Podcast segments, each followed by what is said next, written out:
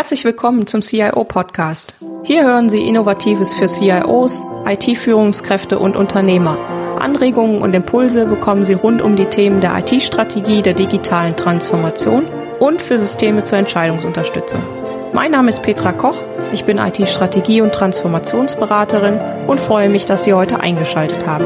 Lassen Sie sich inspirieren und genießen Sie den Podcast auf dem Weg zur Arbeit, im Flieger oder von wo auch immer Sie gerade zuhören. Viel Spaß! Hallo und herzlich willkommen zur Folge 15. In der heutigen Folge geht es um das Thema Troubleshooting und Agilität im Projektmanagement. Heute spreche ich mit Mike Pfingsten. Mike Pfingsten ist Diplomingenieur für Mechatronik und hat über zehn Jahre als externer Troubleshooter Unternehmen dabei unterstützt, ihre internationalen Entwicklungsprojekte zu retten. Und heute ist er Keynote-Speaker, Autor und Mentor und gibt in diesem Bereich sein Wissen zum Thema Projektmanagement, Systems Engineering und Leadership weiter. Weiterhin ist er auch ein Podcaster-Kollege und betreibt zwei Podcasts. Einen für Systemingenieure, das ist der Zukunftsarchitekten-Podcast, und einen für Unternehmer und Gamechanger, das ist der Podcast Auf das Leben. Weiterhin stellt er sein Wissen auch in Form von Online-Bibliotheken zur Verfügung. Diese Bibliotheken findet man unter lastenhefterstellen.de. Ja, freuen Sie sich mit mir auf ein spannendes Interview zum Thema Projektmanagement und Agilität und was wir im Projektmanagement der IT verbessern können und wie wir mehr Agilität in die Abläufe bekommen. Viel Spaß! In Ihrer Erfahrung aus über zehn Jahren als Troubleshooter und Systemingenieur in der Automobilentwicklung haben Sie sicherlich so einiges gesehen. Was sind die häufigsten Gründe, warum Projekte, ich sag mal, vor die Wand fahren und wann dann ein Troubleshooter benötigt wird? Also deutlich wird das im Grunde an dem Punkt, wenn ein Kollege aus dem Projekt versucht, seine Stunden aufzuschreiben in SAP und dann kommt aus dem Sekretariat die Rückantwort, die SAP-Nummer ist voll. Das war oft so der Moment, wo ich als Troubleshooter dann gerufen wurde. Das ist aber oft nur das Symptom, das ist nicht die Ursache. Die, die Ursache liegt häufig viel, viel tiefer, viel weiter vorne verborgen im Projekt. Da sind oftmals handwerkliche Fehler gemacht worden, ist völlig, völlige Unklarheit, was die Anforderungen, die Lasten sind an das ganze Projekt, was da eigentlich entwickelt werden sollte. Oftmals natürlich auch viel Macht- und Ränkespiele. Also da gibt es verschiedene Gründe, aber es sind so die ganz typischen Elemente, die dabei eine Rolle mhm. spielen. Ja, vor allen Dingen, wenn es ja auch nicht vorher auffällt, ne? Wenn man dann schon die SAP-Nummer vollgespielt hat, sozusagen mit dem Budget dann und dann so, wenn es gar nicht mehr geht, die Sekretärin sagt, äh, übrigens. Ähm, genau, genau. Das ist, das ist so der, der, der Moment, wo dann allen plötzlich klar wird, so, oh, wir haben hier, glaube ich, gerade ein Problem. Äh, äh, wir haben kein Geld, aber noch eine ganze Menge Zeit über. Ja. Und äh, jetzt muss irgendwas passieren. Genau. Ja. Also ist ja Projektmanagement sollte man das ja irgendwie schon mal früher entdecken, ne? Meistens, ja. Die Indikatoren, also gerade wenn man so ein bisschen Risikomanagement betreibt, die Indikatoren sind oftmals schon über Monate, manchmal schon teilweise über ein Jahr, anderthalb Jahre vorher sichtbar gewesen. Sie hat nur keiner, also keiner hat es wahrgenommen. Okay, ja, wird dann nicht weiter hochgespielt. Mhm. Und was ist das Erste, was Sie machen, wenn Sie dann als Troubleshooter in so ein Projekt kommen, was eigentlich schon irgendwie aus dem Budget rausgelaufen ist oder eben andere Schwierigkeiten hat? Na gut, die Situation ist gerade in, in, in meinem Kontext, als ich noch aktiver Troubleshooter war, habe ja über zehn Jahre operativ Projekte gerettet in verschiedensten Branchen, Unternehmen und Projekten, die Situation ist, dass dann erstmal innerhalb des Unternehmens versucht wird, okay, wie können wir jetzt mit dieser Situation umgehen? Und oftmals war es dann so, dass Entscheider aus dem mittleren und Top-Management irgendwoher meinen Namen kannte. So viele Troubleshooter gibt es nicht und die Automobilbranche ist jetzt auch nicht so riesengroß. Mhm. Also zumindest die, die in, in der Entwicklung sind also in Pro Produktentwicklung, dass dann irgendwann der Anruf bei mir kam und sagte, äh, Herr Pfingsten, wir haben da ein Problem, können Sie vielleicht uns da mal irgendwie helfen? Und ich habe über die Jahre für mich selber einen, einen fünfstufigen oder fünfphasigen Prozess entwickelt. Dass ich den entwickelt habe, habe ich auch viel später erst wahrgenommen, als ich das mal irgendwann mir selber angeschaut hatte. Aber im Grunde basierte es auf, auf der ersten Phase das Team wieder aufbauen. Also ich komme ja in solche Projekte dann rein und diese Teams sind oft komplett durchgenudelt. Also die haben über Wochen durchgearbeitet, die haben im Grunde einen Schlafsack direkt neben ihrem Arbeitsplatz, die haben nur noch vom Pizza gelebt, die haben seit Wochen ihre Privatzeit nicht mehr so einsetzen können, ob das jetzt Familie ist, Hobby ist, was auch immer. Die, das ist meistens ein Team, was ziemlich durchgerockt ist und ähm, dieses Team erstmal wieder aufbauen. In den ersten zwei Wochen war primär meine Aufgabe zu gucken, okay, wer zieht überhaupt noch mit, wer hat die Kraft überhaupt noch mitzuziehen, wer ist überhaupt noch in der Lage mit der Energie, den in der Regel sechs Monate, die dann jetzt vor uns liegen, äh, gemeinsam zu ziehen. Mhm. Und dann auch zu gucken, okay, die, die jetzt nicht können oder nicht wollen, auch entsprechend in Abstimmung mit den Führungskräften innerhalb des Unternehmens aus diesem Projekt rauszunehmen. Weil ich bin ja zwar in einer Führungsrolle, ich habe dann hinter am Ende große internationale Teams mit über 150 Leuten geführt, aber ich bin ja nicht in der eigentlichen Linienorganisation. Das ist ja auch nicht mein Job und deswegen bin ich auch nicht da. Es ist eher wie ein Feuerwehrmännchen, der dort reinspringt und das auf Zeit wieder gerade äh, bringt. Und diese, diese Teamschritt ist wesentlich, weil mit dieser ersten Geschichte kommt oftmals was dazu, dass ich dann dieses Team auch abschirme nach oben zum Top-Management. Diese Projekte sind meistens schon seit Wochen, teilweise über Monate knallrot im mhm. Reporting, auch ins Top-Management rein. Und das heißt, häufig ist es so, dass dann irgendein Top-Geschäftsführer, Vorsitzender des Vorstands äh, irgendwo dann an den Kunden reporten durfte, okay, wir haben wieder rot, wir haben wieder rot, wir haben wieder ein Problem.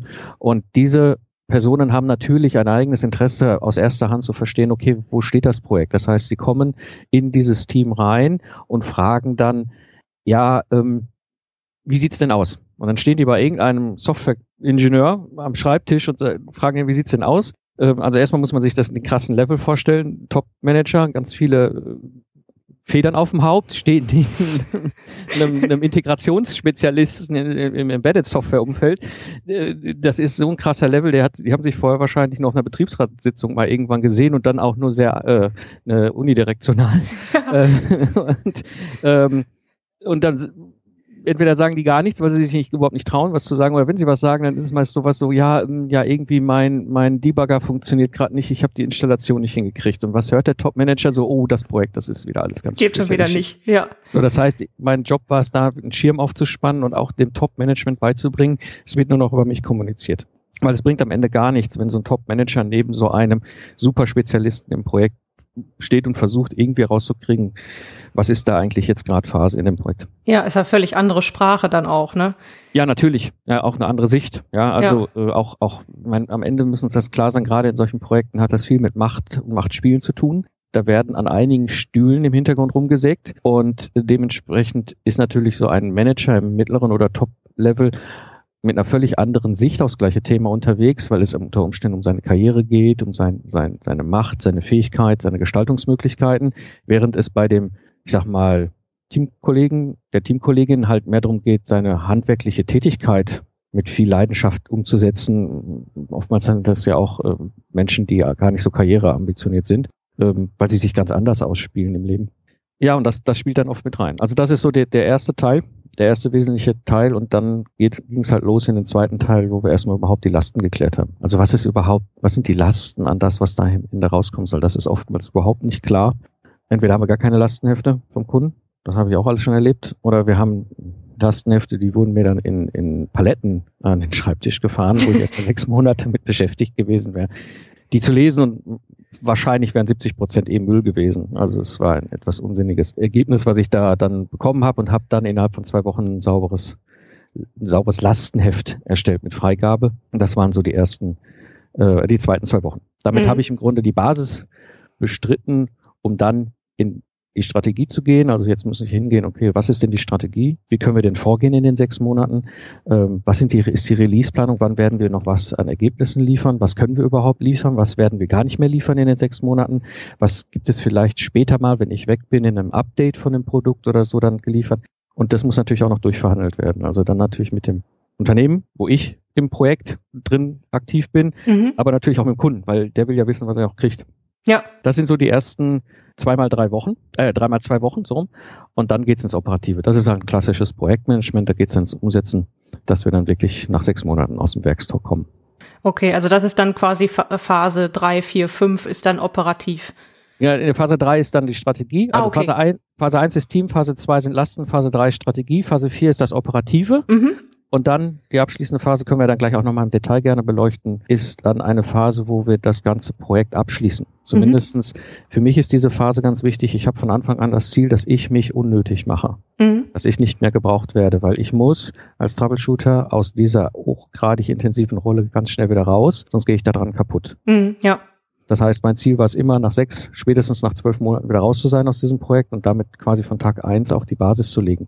Jetzt haben wir oft aber das Problem, so ein Projekt läuft jetzt sechs Monate, man kommt zum Ergebnis, das Team hat funktioniert, es hat alles Spaß gemacht, wir haben was rausgebracht, was am Ende dann doch alle glücklich irgendwie gemacht hat und dieses Team ist aufeinander eingespielt. Das heißt nicht nur, dass ich gehe, sondern dieses Team weiß, jetzt ist das Projekt vorbei und wir werden in alle Winde, Windrichtungen verstreut in neue Projekte und da haben die oft keine Lust drauf, finden dann ganz viele tolle Ideen, warum das Projekt noch weiter existieren muss. Und das ist Phase 5, also können wirklich sauber das Projekt abschließen. Mhm, okay, dass dann die Leute auch wirklich ähm, vergnügt und beruhigt dann auch in neue Themen rein können. Genau. genau. Okay, sehr gut. Klasse. Jetzt ist das ja, was Sie angesprochen haben, gerade schon, hört sich so ziemlich nach Wasserfallvorgehen äh, auch an, ja, also so teilweise zumindest. Also es ist schon relativ strukturiert. Jetzt ist ja in vielen Themen, gerade in IT, wenn wir uns IT-Organisationen angucken, ich weiß nicht, wahrscheinlich auch in der System, äh, im Systemingenieur-Bereich, sind ja so Themen wie Scrum und Kanban äh, mhm. aktuell. Mhm. Können Sie Scrum und Kanban ganz kurz erläutern für die IT-Manager? Und ähm, ja, wonach würden Sie auswählen, welche der Methoden man denn auch einsetzen kann in solchen Projekten? Also ich bin schon seit 2005 in der agilen Szene mit unterwegs. Ich habe hier in Köln eine ziemlich agile Szene und habe da auch einige Koryphäen schon sehr früh kennengelernt und auch mit denen mich gerauft, weil ich komme natürlich aus dem klassischen Ingenieurprojektmanagement mhm. oder wie es jetzt so neudeutsch heißt, Vintage Projektmanagement, also klassisch halt. Ja, das ist nicht Wasserfall. Also das nicht, das nicht falsch verstehen. Wasserfall wird oftmals immer so herangezogen, wir haben nie Wasserfall entwickelt. Wir mhm. haben V-Modell entwickelt und diese Iterationen sind auch nicht wahnsinnig viel länger als bei einem, bei einem Scrum Sprint. Und, aber das Interessante ist, es sind halt einfach an verschiedene, ja, ich sag mal, äh, Werkzeuge, die wir nutzen können und innerhalb dieser Werkzeugkästen auch wieder an Methoden, die wir einsetzen können. Und ich bin extrem pragmatisch veranlagt. Das heißt, ich war nie irgendwie ein dogmatischer Verfechter von, wir müssen aber alles nach klassisch Vintage machen oder alles nach klassisch agil, sondern ich nehme das Werkzeug, was am besten auf mein Problem passt. Und dementsprechend, man sieht das an dieser Ausrichtung. Auf der obersten Ebene reden wir zwei Wochen, zwei Wochen, zwei Wochen. Mhm. Dann so Pi mal Daumen viereinhalb Monate und dann ungefähr nochmal vier Wochen. Das heißt, ich sprinte, gehe dann in eine, auf einer Metaebene, auf, auf eine längere, konstante Phase, wobei ich innerhalb dieser Phase wieder sehr stark iteriere. Also ich habe da auch schon Sprints. Ich mache mhm. zwar eine Release-Planung, wo ich sage, wir machen jetzt in den nächsten acht Wochen den B-Musterstand und dann nach mal nach sechs Wochen den C-Musterstand oder sowas, aber innerhalb dieser Stände gehe ich hin und mache wieder Sprints von zwei Wochen. Also ich mhm. mische das schon, wobei ich das jetzt niemals irgendwie dogmatisch belege mit, das ist Scrum, das ist, das ist äh, klassisch V-Modell oder sowas. Wichtig ist, dass die Ergebnisse da sind. Ähm, Vielleicht nochmal zur Erläuterung der beiden Begriffe.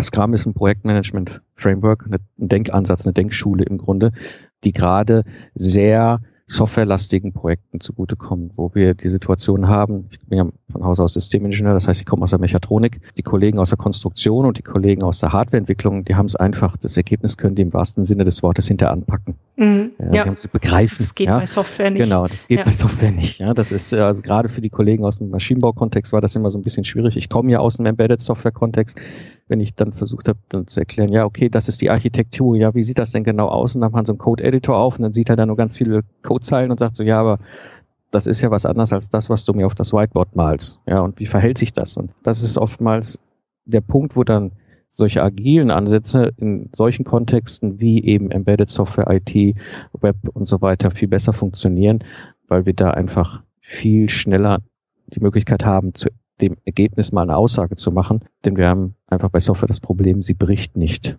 Ja. ja das ist halt auch das, also Mechanik ist es einfach, ja. Ich kann irgendwann ein Pedal mit so viel Kraft belegen, dass das Pedal durchbricht vom Flugzeug. Ja. Äh, das haben wir bei Software nicht. Software bricht nicht. Das heißt, wenn wir Fehler entdecken, wissen wir gar nicht oft, wie schwerwiegend diese Fehler sein können und sie dann einzugrenzen, auch zu finden und wirklich den Fehler zu finden und nicht nur das Symptom zu heilen, ist bei Software viel, viel schwieriger als zum Beispiel in der Konstruktion der Elektronik. Hm. Ja, gerade wenn es ja um sicherheitsrelevante Sachen dann geht. Ne? Genau. Ne? Und hm. ähm, der andere Begriff Kanban, ähm, Kanban ist ein Lean eine Lean-Methode. Das ist eine, kommt ursprünglich, hm, ich glaube, 1947 hat das der Toyota entwickelt für seine Produktion. Ist eine ganz witzige historische Geschichte. Das heißt, das ist eine Methode, die in der, gerade in Automobilproduktion urlange bekannt ist. Ja, ist dann irgendwann auch so über die anderen Maschinenbaubranchen in der Fertigung gewandert. Das ist so, jeder Fertigungsingenieur hat Kanban gelernt, auch schon in den 80er, 90er Jahren. Das war ein Standardhilfsmittel. Und in den 90er, Anfang der 2000er sind Kollegen aus dieser agilen Szene irgendwann darüber gestolpert und haben gesagt, na ja, eigentlich kann man diese, diesen Ansatz, den in der Produktion ja durchaus bekannten Vorgehensweise, engpassbasierten Ansatz, übertragen in eine Geistesleistungstätigkeit, also sprich zum Beispiel Entwicklungsprojekte. Und sind dann hingegangen und haben sich da Gedanken gemacht, man muss aus, vom, vom Pull zum Push umstellen. Das ist so das, das, das groß, die große Änderung, aber ansonsten ist vieles gleich. Was heißt das konkret, wenn man jetzt sagt, vom Pull zum Push umstellen? Also ich, ich, äh, beim, wenn ich in der Fertigung Kanban mache, dann pull ich. Das heißt, ich ziehe mir vom ja. vorherigen Arbeitsplatz das nächste Ergebnis rüber. Mhm. Während ich bei dem Ansatz, den wir, ich sag mal, im, im, im Geistesleistungsumfeld machen, wir pushen quasi das Ergebnis zum nächsten rüber und merken, jetzt ist ein Engpass, ich kann nicht weiter pushen. Das ist so der eigentliche Unterschied. Da steckt dann äh, im Grunde einfach nur ein Umgang mit den, mit den Arbeitspaketen dahinter. Dass man das Modell einfach überträgt dann. Genau, mhm. genau. Ähm, faszinierend war das, ich hatte die Situation 2010, jetzt komme ich da als teuer bezahlter Troubleshooter in solche Entwicklungsprojekte. Das heißt, da sind natürlich dann Manager und die wollen auch immer regelmäßig wissen, was denn jetzt los ist in dem Projekt und die kommen dann an den Arbeitsplatz, wo der Herr Pfingsten dann sitzt und der ist ja nie da. Weil Kommunikation ist eins der, der, der Hauptbestandteile meiner, meiner Tätigkeit. Das heißt, ich bin viel unterwegs in Meetings, in Abstimmungen mit Leuten, im Test, im, im, im Fahrzeug, im, im, beim Kunden und so weiter. Das heißt, der hat immer das Gefühl, der Pfingsten ist nicht da und dann passiert irgendwie auch nichts. Was läuft da gerade? Und dementsprechend habe ich irgendwann den Punkt gehabt, wo ich sage, ich muss jetzt irgendwie visualisieren, das, was im Projekt passiert. Ja. Und bin über Kanban gestolpert als Ansatz, also den Kanban der Kollegen aus dem agilen Kontext und dachte, ach, das ist ja ganz nett. Da kann ich jetzt Zettelchen durch die Gegend schieben und dann kann der Entscheider dann aus dem Top-Management sehen, okay, da waren dann Zettelchen, da muss ja auch was passieren und genau das hat funktioniert. Und dann habe ich festgestellt, hm, das ist irgendwie mehr und habe dann angefangen, darüber mein Team zu steuern und habe die Möglichkeit dann plötzlich auch zu sehen, okay, wo haben wir Engpässe in, in der Arbeitsstruktur, in den Abläufen, die wir ja. haben.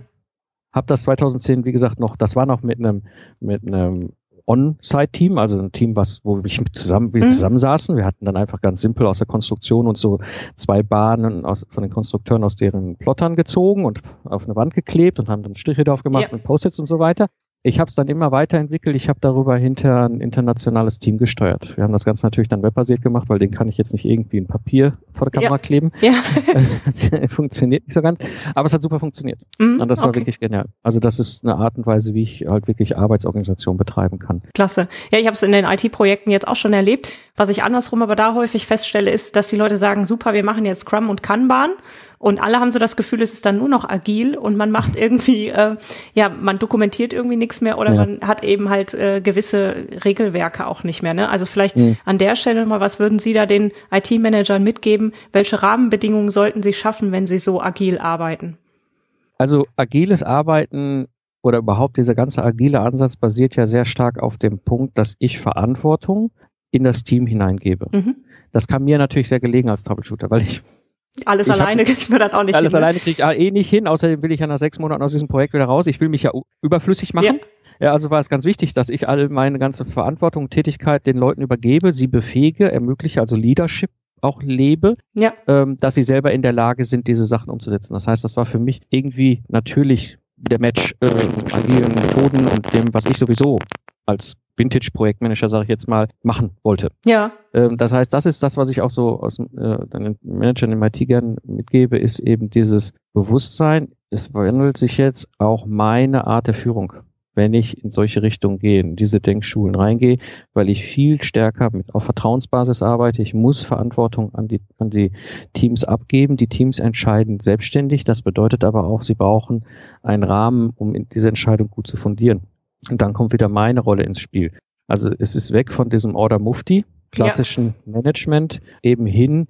Ich sag mal, ich habe ich hab einen Kollege, der war Eliteoffizier bei der Bundeswehr und äh, mit dem habe ich mich mal ausgetauscht, wie die Führung gemacht haben, wie die Führung gelernt haben. Und die haben ein Konzept Führung durch Auftrag. Das mhm. bedeutet, wenn äh, das ist einzigartig in der deutschen Bundeswehr, das hat keine andere Armee so installiert. Wenn die Offiziere in der Bundeswehr ein Team losschicken für den Auftrag. Dann kriegt dieses Team einen Auftrag, kriegt die Rahmenbedingungen, kriegt alle Informationen, die sie brauchen, kriegt alles an Handwerkzeug, was sie brauchen, wird ausgestattet und ist dann operativ aber eigenständig. Ja. Ah, ein ja. wichtiger Punkt finde ich aber auch, kriegt alle Informationen. Das ist ja genau. häufig, wenn man das in den Projekten so sieht, dann wird ja immer so nur tröpfeln die Informationen so mhm. nach und nach ein, ne? Genau. Ja. Genau. Und dann kann dieses Team voll autark operieren und sogar, und das ist das Spannende, im Zweifel auch den Auftrag abbrechen, wenn der okay. gut begründet ist. Ja, ohne dass sie eine disziplinarische Problem bekommen daraus. Das ist lustigerweise in keiner anderen Armee so. Das ist interessant. Und das ist aber für die agile, für die agile Vorgehensweise ja dann echt auch eine wesentliche Veränderung im Führungsverhalten, ja. ne? Ja, absolut. Absolut. Sehr gut. Jetzt vielleicht ein Punkt, das haben wir eben auch schon mal ganz am Anfang in der Phase zwei war das, glaube ich, ähm, dass man mal guckt, welche Lasten hat der Kunde. Mhm. Da haben sie ja auch eine spezielle Lastenheftmethode sozusagen entwickelt, wie man da äh, relativ schnell, ich glaube in zwei Wochen sogar, zu einem abgenommenen, freigegebenen Lastenheft kommt. Was steckt da dahinter? Also dahinter steckt also zwei, zwei Gedankenansätze. Das eine ist, ich brauche klare Lasten. Ich brauche eine, ich brauche Klarheit, was da am Ende entwickelt werden soll, weil ohne das kann ich nicht ernsthaft irgendwelche strategischen Entscheidungen überhaupt für das Projekt entwerfen. Das zweite ist, ich brauche diese Lasten mit einer Unterschrift. Und äh, wer schon mal versucht hat, unter egal welcher Art von Spezifikation eine Unterschrift runterzubekommen, der diese Situation erlebt, dass dann plötzlich ganze Flure leer sind und so stachelige Büsche so da durchrollen. findet sich keiner mehr, der gerade noch einen Stift in der Hand hat. Genau, genau. Und, und, und so brauchte ich halt einfach eine Vorgehensweise, wo ich A, sehr schnell auf den Punkt ein freigegebenes Lastenheft bekommen ohne Unterschrift. Und das ist das, was ich dann relativ früh äh, aufgebaut habe, wo ich wirklich über ganz einfache, auch sehr agil aufgebaute Vorgehensweise, zwei Wochen, wir sind wieder im Sprint-Gedanken, eben da durchfahre und am Ende wirklich mit einem freigegebenen Lastenheft inklusive Dokumentation, dass ich sogar prozesssicher bin, rauskomme und das ist Teil meiner Freigabe. Also da muss keiner was unterschreiben, das ist das Spannende daran. Und äh, ich nenne das, also es hat in verschiedenen Kontexten bei mir verschiedene Namen. Ein Name, den ich gerne benutze, ist eben agile Lastenhefte, weil das ist das Interessante, wenn man sich mit dem ganzen agilen Manifest mal beschäftigt. Die meisten lesen ja immer nur die, die vier agilen ähm, Regeln. Mhm. Wir haben aber, wenn man weiter runter scrollt, noch die Prinzipien. Das ist das, was die wenigsten lesen.